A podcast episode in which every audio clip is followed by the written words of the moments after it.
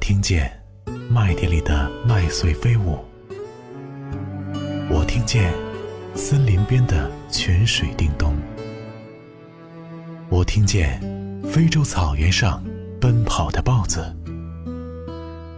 我听见在海边玩闹的男女，我听见故乡，听见原野，听见不息的河流。我听见等待，听见欢喜，听见你的心跳。可是我风尘仆仆归来，要带着怎样的心去生活，才会不显得疲惫？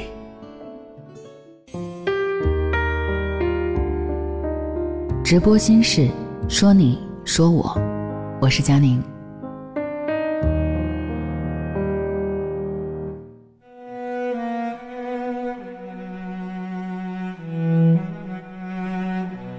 小的时候总想长大，觉得成年人的世界有着太多的自由，可以想吃什么就吃什么，想去哪玩就去哪玩。但长大以后才发现，成年人的世界挺心酸的。今天在开车的时候，突然想起了孙悟空这个人。以前我看《西游记》一直有一个困惑，我不知道大家有没有啊？为什么孙悟空大闹天宫，扫平十万天兵天将？可是，在西行取经的路上，有的时候连一个妖怪都搞不定。那不就是说，这些妖怪也能大闹天庭了吗？后来，年纪越来越大，我开始懂了，单打独斗永远比拖家带口强。人到了一定的年龄，该认输了。八六版杨洁导演执导的电视连续剧《西游记》，直到如今称霸屏幕。里面的孙悟空的形象深受大家的喜爱，是很多人心中的盖世英雄。作为暑期必播剧，《西游记》伴随着我们过了一年又一年，不知不觉，从少年，哼 就过到了中年。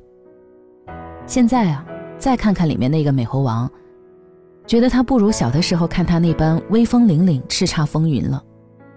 《西游记》还是那部《西游记》。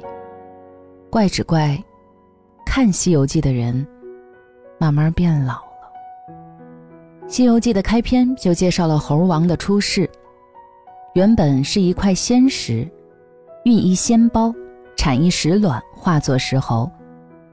看他的成长环境，野生散养为主，所以长成放荡不羁、爱自由的坏小孩。坏小孩也有梦想啊，他师从菩提大师。梦想与天齐平，可惜实力终究没有能撑起梦想。石猴被如来压在了五指山下，这一压就是五百年。作家南千寻说，五百年前，悟空拜的不是如来，是未来；五百年后，他却只拜如来。五百年呐，沧海变成了桑田。顽石长满了苔藓。五百年，一只天不怕地不怕的猴子，俨然猴到中年。而人亦如此。夸海口的时候，千万别说五百年后又是一条好汉。您走出五百年，归来后，充其量是一油腻大叔。猴王的转机来自于公元六四零年，这一年。唐僧被任命为取经组组长，需要组建任务团队。小的时候，我一直不明白，为什么什么都不会、最弱的唐僧做领导。现在自然是懂了。上级提拔人才，那一定是要思想合格、作风过硬。悟空这只猴子，仗着业务能力强，不听上级安排，不顾全大局，他是属于危险型人才。他若是当上领导，估计只会把大家带跑偏了吧。猴子奉命护佑唐僧取经，才熬来了获取自由身的机会。成年人的世界，自由都是有代价的。那猴子的代价呢？就是带上组织配发的金箍，稍有非分之想，便会受到诅咒。带上金箍的那一刻，那一只中年的猴子，不得不在现实面前认怂了。金箍棒再棒，也打破不了自己头顶的咒语。中年的人生，远远没有想象中那么自在，天马行空。规则易守，潜规则难防。孙悟空一路降妖伏魔，真正打死的妖精有几个呢？数一数也没几个吧。就像网上段子当中所说的那样，没后台的妖精被打死了，有后台的都被接走了。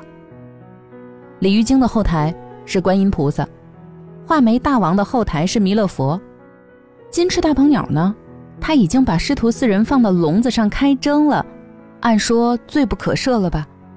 可是依旧无罪释放，因为这只鸟。是如来佛祖的娘舅。有位好朋友在单位是白领骨干精英的那一种。这位好朋友有一天跟我吐槽，说如果可以选，他倒想做那一个纯粹的妖精，人前轻轻松松，百娇千媚，就算被生活打回了原形，也有主人来撑腰。哪里像现在，凡事要凭一己之力。还要顾及九曲十八弯的人际关系，前面危机重重，后面也没有依靠，真心是累呀。人到中年，职场沉浮，人人都是孙悟空。一方面拿出实干硬干来，一方面还是要小心谨慎，八面玲珑。成年人讲究不看僧面看佛面，金箍棒明着落在谁身上？实际落在谁脸上，落下来应该什么力度？三思而后行啊！累呀，真心累。有一位女子，在孩子参加完高考以后，准备和她的老公闹离婚。她说：“这么多年，我过得不像一个女人，完全像只抓耳挠腮的猴子。孩子自己带，房贷自己还。”工作不能丢，家务不能落。她的老公有钱了，在外面飘着玩；没钱了，回家冲她要，还要的那么理直气壮。你是我老婆，我整个就是女版的孙悟空，拿根棒子上蹿下跳，手脚不闲，过日子就像打仗。累就累吧，苦也认了。可老公还挑事儿，明里暗里的把我和他初恋比，说我没有女人味儿。嘿。你个好吃懒做的呆子，吃着我的，喝着我的，还想着高老庄，我凭什么给一头猪当老婆呀？这位女子说，那么多年自己哭过无数次，可是当着他的面却始终落不下泪来。他说，我得对他有多死心啊，在他面前连眼泪儿都挤不出来。《西游记》的原著当中，唐僧。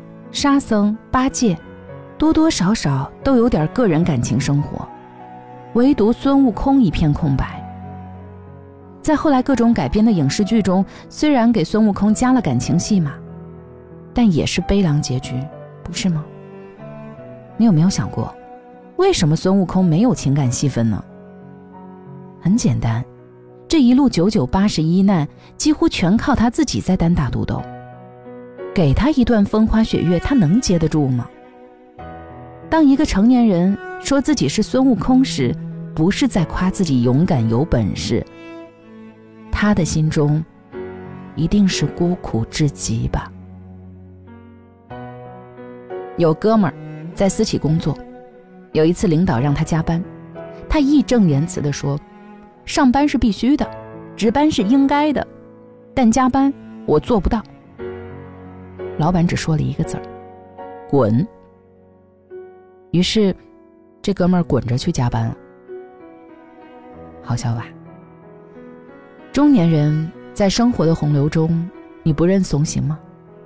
头上的箍摘不掉，你就要学着夹尾巴做人，用自己的隐忍无奈换取家人富足安稳。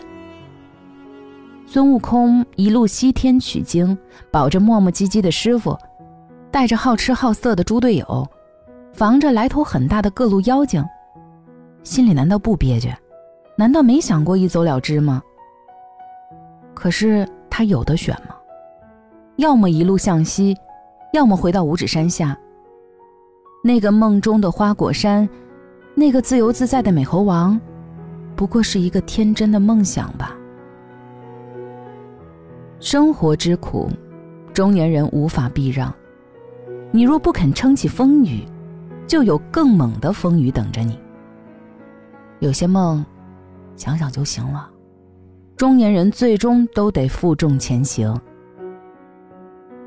每个中年人内心都藏着一个别人不知道的自己，他无时不刻在和另外一个自己辩论，在斗争，在厮杀。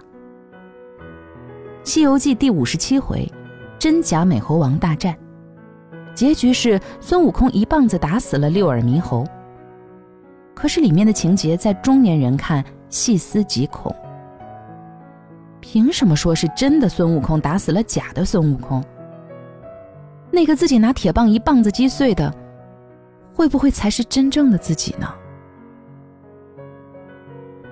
有人说，中年就是一部《西游记》。悟空的压力，八戒的身材，老沙的发型，还有唐僧的墨迹，关键是，离西天还是越来越近了。压力无法躲避。身材发型可以忽略不计，最关键的是，这离西天的距离一定要重视了。无论如何，健康才是硬道理。人到中年，已经习惯掩藏起自己生活的不易，可是你醒来以后的那一刻，却无法欺骗自己。多少人睁开眼以后，最先醒来的，是一阵心痛呢？有一位适婚的女性这样描述她的清晨：“她说，我每天要逼着自己起床，逼着自己洗漱，逼着自己坐到梳妆台前画一个浓一些的眼妆来掩饰我的悲伤。什么样的人有本事？在我看来，哭着吃饭的男人和哭完以后化妆的女人，即便心中人仰马翻，也要装出一脸盛世安宁。”装习惯了，也就成真了。生活哪会那么容易呢？拿着手机到人流密集的地方拍一下，放大了，你总会看到世界上到处都是像你一样奔波疲劳的人。日子总会苦一阵子的，不要害怕，慢慢走吧，总有一天会走到天涯。敢问路在何方？路在脚下。心